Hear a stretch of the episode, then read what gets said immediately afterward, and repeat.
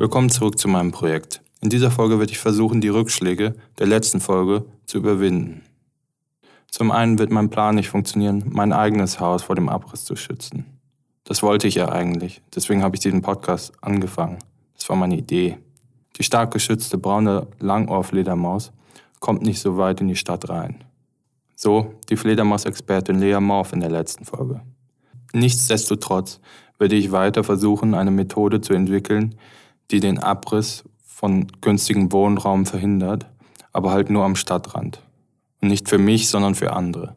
Aber ich habe mal geguckt, in der Nachverdichtungszone des aktuellen Züricher Richtplans, den ich euch in der zweiten Folge vorgestellt habe, eignen sich etwa 1500 Wohnhäuser für Langohrfledermausbehausungen. Und die meisten von ihnen wurden in den 50er und 60er Jahren gebaut und werden demnach tendenziell nicht saniert, sondern eher abgerissen. Die Methode hat also theoretisch ein hohes Potenzial. Nur nicht für mich, nicht im Kreis 4. Aber nun zum nächsten Problem, mit dem ich die letzte Folge beendete. Dem viel fundamentaleren. Zum, zum Beispiel an dem Haus ist einfach ein Beispiel, äh, haben wir wirklich Schwalbennester? Wie, das ist ja jetzt schon, wenn er abreißen will, um dann was Neues hinzubauen, dann hat das ja schon keine Chance, oder? Keine Chance, ja. Also ja, das ist nicht, ja. oder die Eigentumsrechte, die werden bei uns so hoch mhm. gewichtet, mhm. dass es nicht aufgrund eines Nests oder äh, ja, eines Brutplatzes wird nicht ein Abriss verhindert. Das Eigentum wird zu stark gewichtet. So Katrin Jag vor ein paar Monaten im Interview mit mir. Sie ist die Geschäftsleiterin von BirdLife Zürich. Selbst wenn es nun jemand schafft, die braune Langohrfledermaus zu beherbergen, Fledermausschutzbeauftragte Lea Morph sich für den Erhalt des Habitats einsetzen würde, wie sie letzte Folge behauptet hat, muss der Staat das Gesetz immer noch durchsetzen. Frau Flöß vom Amt für Landschaft und Natur, also dem Amt, das den Abriss letztendlich verhindert, sei in unserem Telefonat keine Möglichkeit, sich dem Abriss eines privaten Eigentums entgegenzustellen.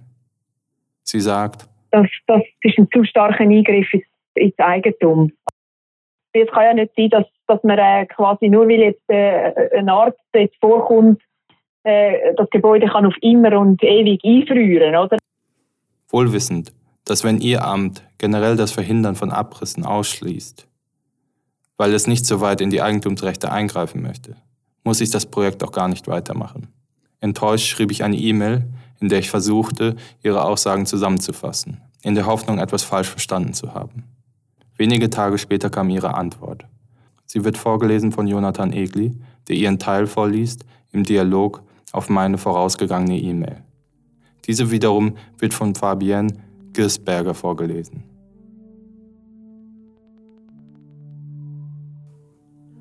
Grüezi, Herr Walter. Meine Kommentare unten gleich in Ihrem Text. Da ich jetzt in der Sommerruhe meine Abklärungen zum Thema geschützte Arten in der Bauzone weitertreiben werde und Ihre Anfrage einen Teilaspekt abdeckt, habe ich den Text und meine Antworten dazu von unserer Hausjuristin gegenlesen lassen. Zwar sind meine Aussagen weiterhin nicht rechtsverbindlich, aber sie sollten juristisch soweit korrekt sein. Freundliche Grüße, Isabelle Flöß. Kanton Zürich, Baudirektion, Amt für Landschaft und Natur, Fachstellen an Naturschutz, Arten- und Biotopschutz. Isabelle Flöß, wissenschaftliche Mitarbeiterin. Liebe Frau Flöß, vielen Dank nochmals für das Gespräch. Ich fand es super interessant. Ich bin aber nicht sicher, ob ich den gesamten Prozess bis jetzt richtig verstanden habe und möchte versuchen, ihn im Folgenden zusammenzufassen. Falls Sie Zeit finden, würde ich mich über einen Kommentar freuen. Angenommen, Eigentümer wollen ihr eigenes Gebäude abreißen, um einen Neubau zu bauen. Dann beantragen die Eigentümer eine Genehmigung bei der Stadt Zürich. Die Stadt und der Kanton wissen um ein Langohr-Fledermaushabitat im Inneren des Hauses, das schon seit längerem genutzt wird. Kommt es nun in jedem Fall zu einer Interessensabwägung zwischen dem öffentlichen Interesse an dem Erhalt der seltenen Fledermaus und dem Recht des Eigentümers, es abzureißen? Ja. Also leitet die Stadt dann den Fall automatisch an Sie weiter? Ja. Gemäß Bauverfahrensordnung, Paragraph 11 Absatz 2, muss die Gemeinde bzw. Stadt prüfen, ob eine kantonale Beurteilung nötig ist. Bei bekannten Vorkommen von geschützten Arten ist das der Fall. Nun verfügen Sie, dass die Eigentümer nicht in den Sommermonaten abreißen dürfen. Sie dürften aber im Winter den Abriss beginnen. Nachdem der Neubau fertiggestellt wurde, muss ein Ersatzhabitat erstellt werden.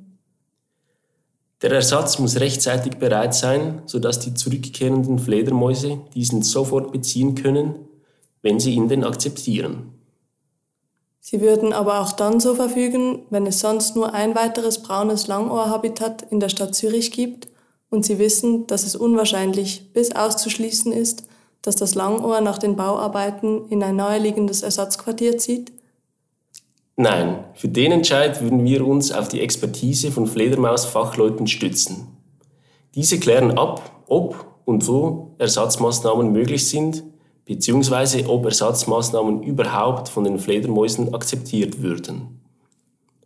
Wenn die Experten zum Schluss kommen, dass Ersatzmaßnahmen mit hoher Wahrscheinlichkeit nicht akzeptiert werden, muss der Erhalt der Fledermauskolonie im bestehenden Gebäude gefordert werden. Sie würden so entscheiden, wie im letzten Absatz beschrieben, da Sie Angst haben, dass wenn Sie diesen Eigentümern den Abriss nicht erlauben, sondern nur eine behutsame Sanierung, dass dann andere Eigentümer in Zukunft gar keine geschützten Tierarten mehr an ihr Eigentum lassen würden? Wenn die Fledermausexperten zum Schluss kommen, dass Ersatzmaßnahmen möglich sind, haben wir wenig in der Hand, einen Abriss zu verhindern. Sollte hingegen klar sein, dass die Umsiedlung geringe Chancen hat, würde man zuerst das Gespräch mit der Bauherrschaft suchen, um eine gütliche Lösung zu finden. Findet man keine, muss die zuständige Bewilligungsbehörde eine Interessensabwägung machen zwischen der öffentlichen Pflicht zur Erhaltung dieser Art und der Zumutbarkeit des Eingriffs ins Privateigentum. Bei dieser Ausgangslage wird die Interessensabwägung wohl zugunsten der Fledermäuse ausfallen und die Abrissbewilligung kann verweigert werden. Gegen eine Verweigerung des Bauvorhabens kann die Bauerschaft ein Rechtsmittel ergreifen, Rekurs. Das Gericht entscheidet letztlich, ob ein Abriss möglich ist. Dürften Sie verfügen, dass nicht abgerissen werden darf? Gäbe es eine rechtliche Grundlage für eine höhere Gewichtung des Artenschutzes? Ja. Das wäre nur riskant, weil es sicher zu einem Gerichtsverfahren kommt, aber Sie dürften so entscheiden. Theoretisch möglich wäre es doch. Ja. In jedem Fall müssen die Eigentümer die Unkosten tragen, da sie die Verursacher sind. Ihr Amt würde die Eigentümer jedoch finanziell beim Fledermausschützen unterstützen, obwohl das Amt dazu nicht verpflichtet wäre. Unsere Leistung beschränkt sich normalerweise darauf, dass wir die Beratung durch die Fledermausexperten unentgeltlich zur Verfügung stellen. Handelt es sich um eine sehr bedeutende Kolonie, ist aber eine finanzielle Beteiligung an Sondermaßnahmen sicher möglich, sofern diese außergewöhnlich aufwendig und kostspielig sind.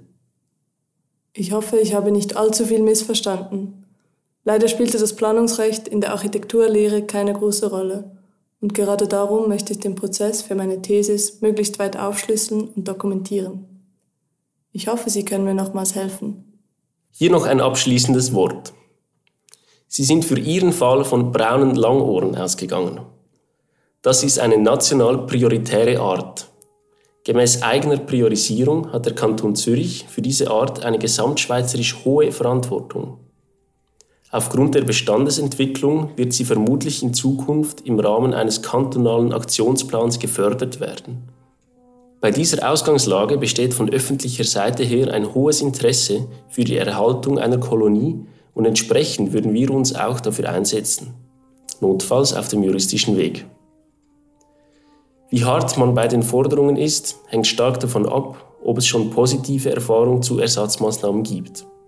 Sind keine Erfahrungen oder nur negative bekannt, stärkt das das Argument des Gebäudeerhalts. Mit freundlichen Grüßen, Jakob Walter. Jetzt aber.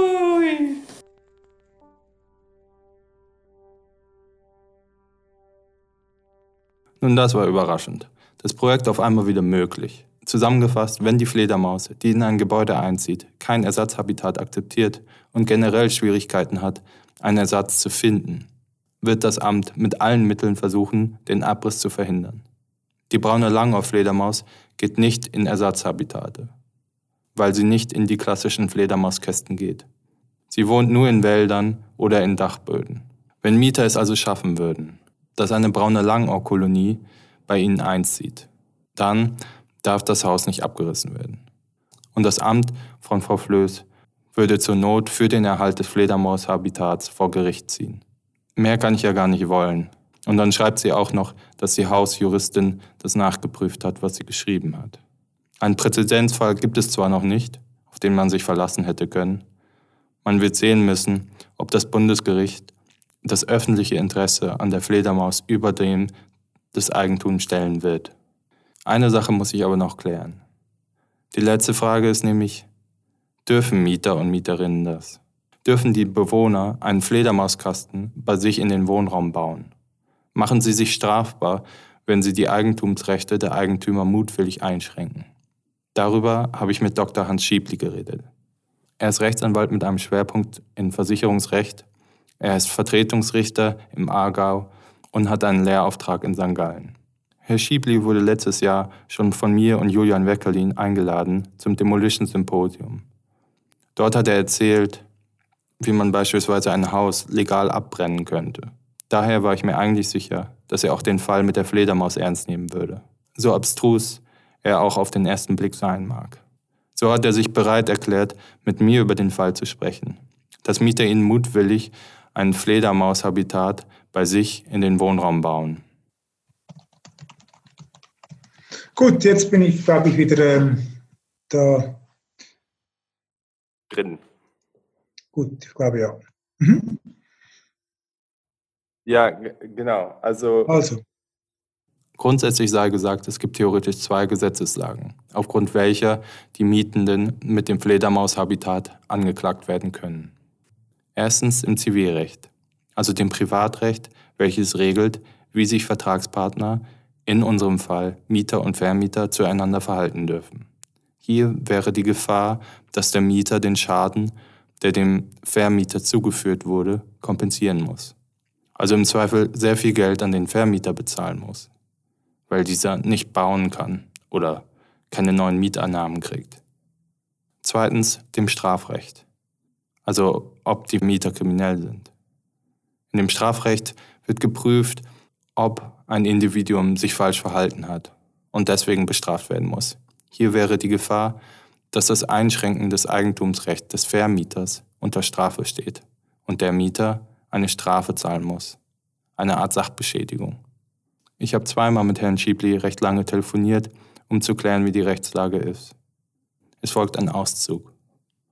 Das ist ein entscheidender Eingriff in, das, äh, in die Verfügungsfreiheit des Eigentümers.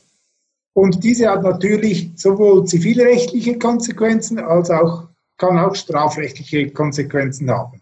Jetzt kann man eigentlich ganz konkret die Frage dann stellen, äh, vermögensrechtlich, äh, wird der Mieter haftbar gegenüber dem Vermieter, weil er das gemacht hat, und strafrechtlich zur äh, Rechenschaft gezogen werden.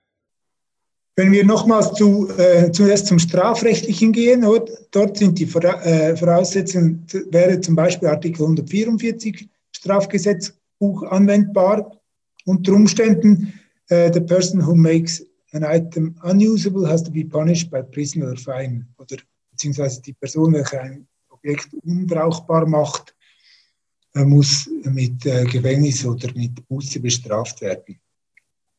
Äh, und hierzu ist notwendig, man muss das Objekt muss unbrauchbar werden, der Mieter muss das bewusst absichtlich gemacht haben oder zumindest ins Kauf nehmen, damit dass das durch diese seltene Fledermausart dann ähm, das Objekt äh, unbrauchbar gemacht wird, dann muss zwischen dieser Handlung des Mieters und dem äh, eingetretenen Erfolg, das heißt, dass es eben unbrauchbar ist, muss ein Zusammenhang sein. Also ähm, der, der, das muss die Ursache darf nicht mehr weggedacht werden können, äh, damit der Erfolg eintritt. Also wenn der Mieter einen solchen Kasten hinsetzt und es sehr wahrscheinlich ist, oder mit größter Wahrscheinlichkeit an dieser Lage, an diesen Stellen äh, diese Fledermäuse einziehen werden, dann ist der, der Erfolg praktisch mit äh, sehr hoher Wahrscheinlichkeit eintreten, damit dann, dass die Fledermäuse dort wohnen und dass dann das Gebäude unbrauchbar wird. Und okay. wenn, dies, die, oder wenn diese Voraussetzungen erfüllt sind, dann kann der Mieter bestraft werden mit äh, Gefängnis oder Busse. Okay, ja, aber das ist ja eigentlich ziemlich einfach, weil das ist ja super unwahrscheinlich, dass da diese Fledermaus einzieht. Und das, wenn überhaupt eine Fledermaus, dann zieht auch nicht die da ein, die den Abriss verhindert, sondern irgendeine andere, weil das ist so die, mit Abstand die seltenste. Also das ist ja, das ist ja kaum, das wird nie irgendein Experte sagen, dass es an, dieser, an diesem Ort irgendwie wahrscheinlich ist. Okay. Und jetzt kommen wir zur zivilrechtlichen Verantwortlichkeit. Die ist ähnlich äh, aber nicht gleich. Dort geht es darum, also der, Miet, der Vermieter muss einen Schaden haben. Dieser hat er natürlich, indem er die Wohnung nicht mehr weiter vermieten kann oder das Haus nicht abreißen kann, es hat weniger Wert und so weiter. Das könnte man durchaus äh, so anschauen. Wobei hier konkret dann schon die Frage ist, wie man den Schaden korrekt berechnet. Also was ist genau der Schaden? äh, ist es der entgangene Mietertrag oder ist es der Minderwert des Hauses? Das müsste man noch im Detail anschauen.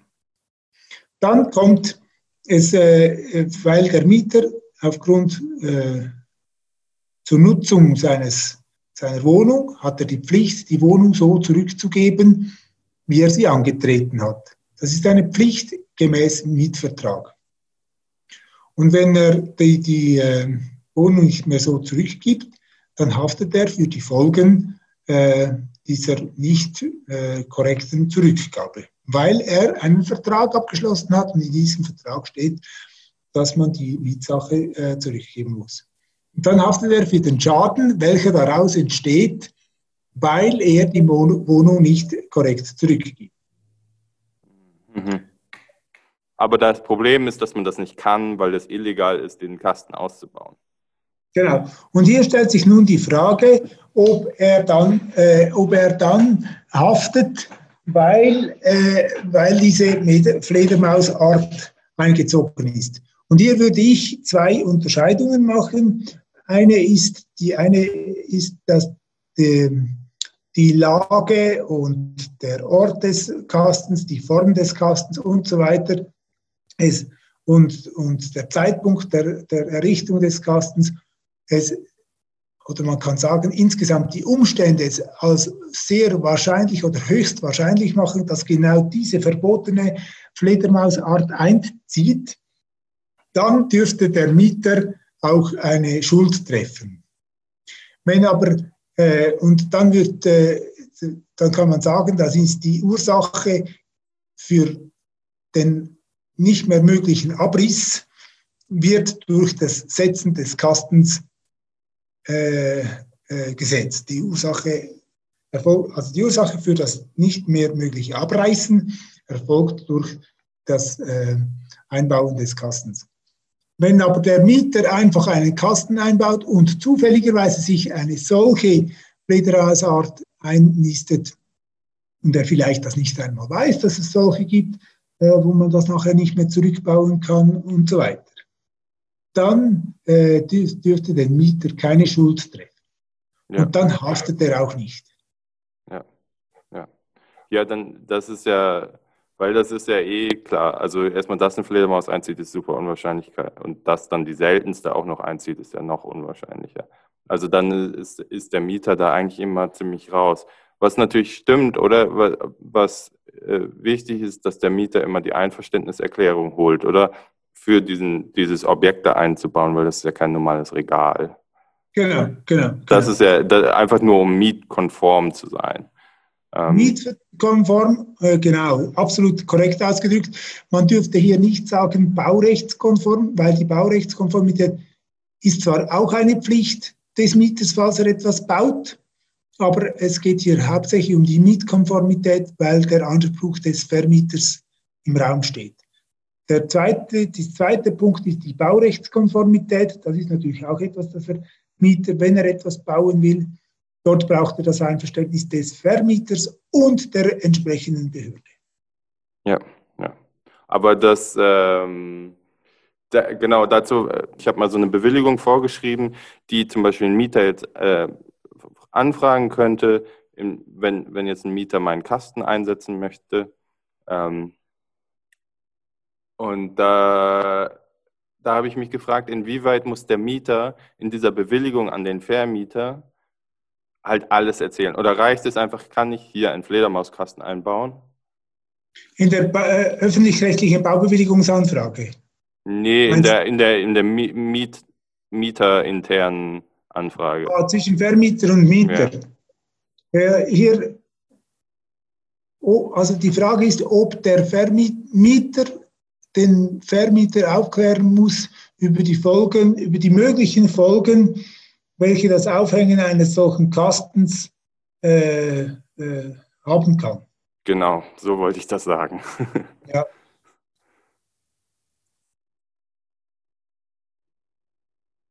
Der Mieter muss alles sagen, was er weiß. Und wenn der Mieter ein Spezialist ist für Fledermäuse und der Vermieter kein Spezialist, dann muss der, Verm der Mieter den Vermieter sicher auf den gleichen Stand bringen. Der Vermieter ist aber Vertragspartner und hat auch eine Frage, Nachfragepflicht, beziehungsweise muss, muss immer sich bewusst sein, dass er wieder da etwas zustimmt, das Teil des Vertrages ist. Und wenn man zu etwas zustimmt, wo man, wo man die Folgen nicht kennt, dann ist man selber schuld. Mhm. Von daher, äh, es müsste schon ein bewusstes Ausnutzen eines Nichtwissens des Vermieters sein, damit der Mieter haftbar wird. Aber wenn der Mieter einfach äh, ganz normal fragt und der Vermieter sich nicht erkundigt, er hat auch eine Erkundungspflicht, und dann sagt, ja, das ist okay für mich, dann haftet der Mieter dem Vermieter nicht. Ja, ja, ja. Ja, ich glaube, das ist äh, schon mal soweit ganz gut. Super. Ich glaube, das. Äh, also, wenn es das gut ist, dann ist es tipptopp. Und sonst melde ich einfach entweder ein Mail oder über das Sekretariat anrufen, dann können wir noch was kurzfristig etwas machen. Cool. Danke an. Super, mach's gut. Dann ja. Schick mir dann eine, eine, eine Kopie oder äh, eine, würde mich interessieren. Voll, voll, auf jeden Fall. Super, gut. Ciao. Alles Gute, tschüss.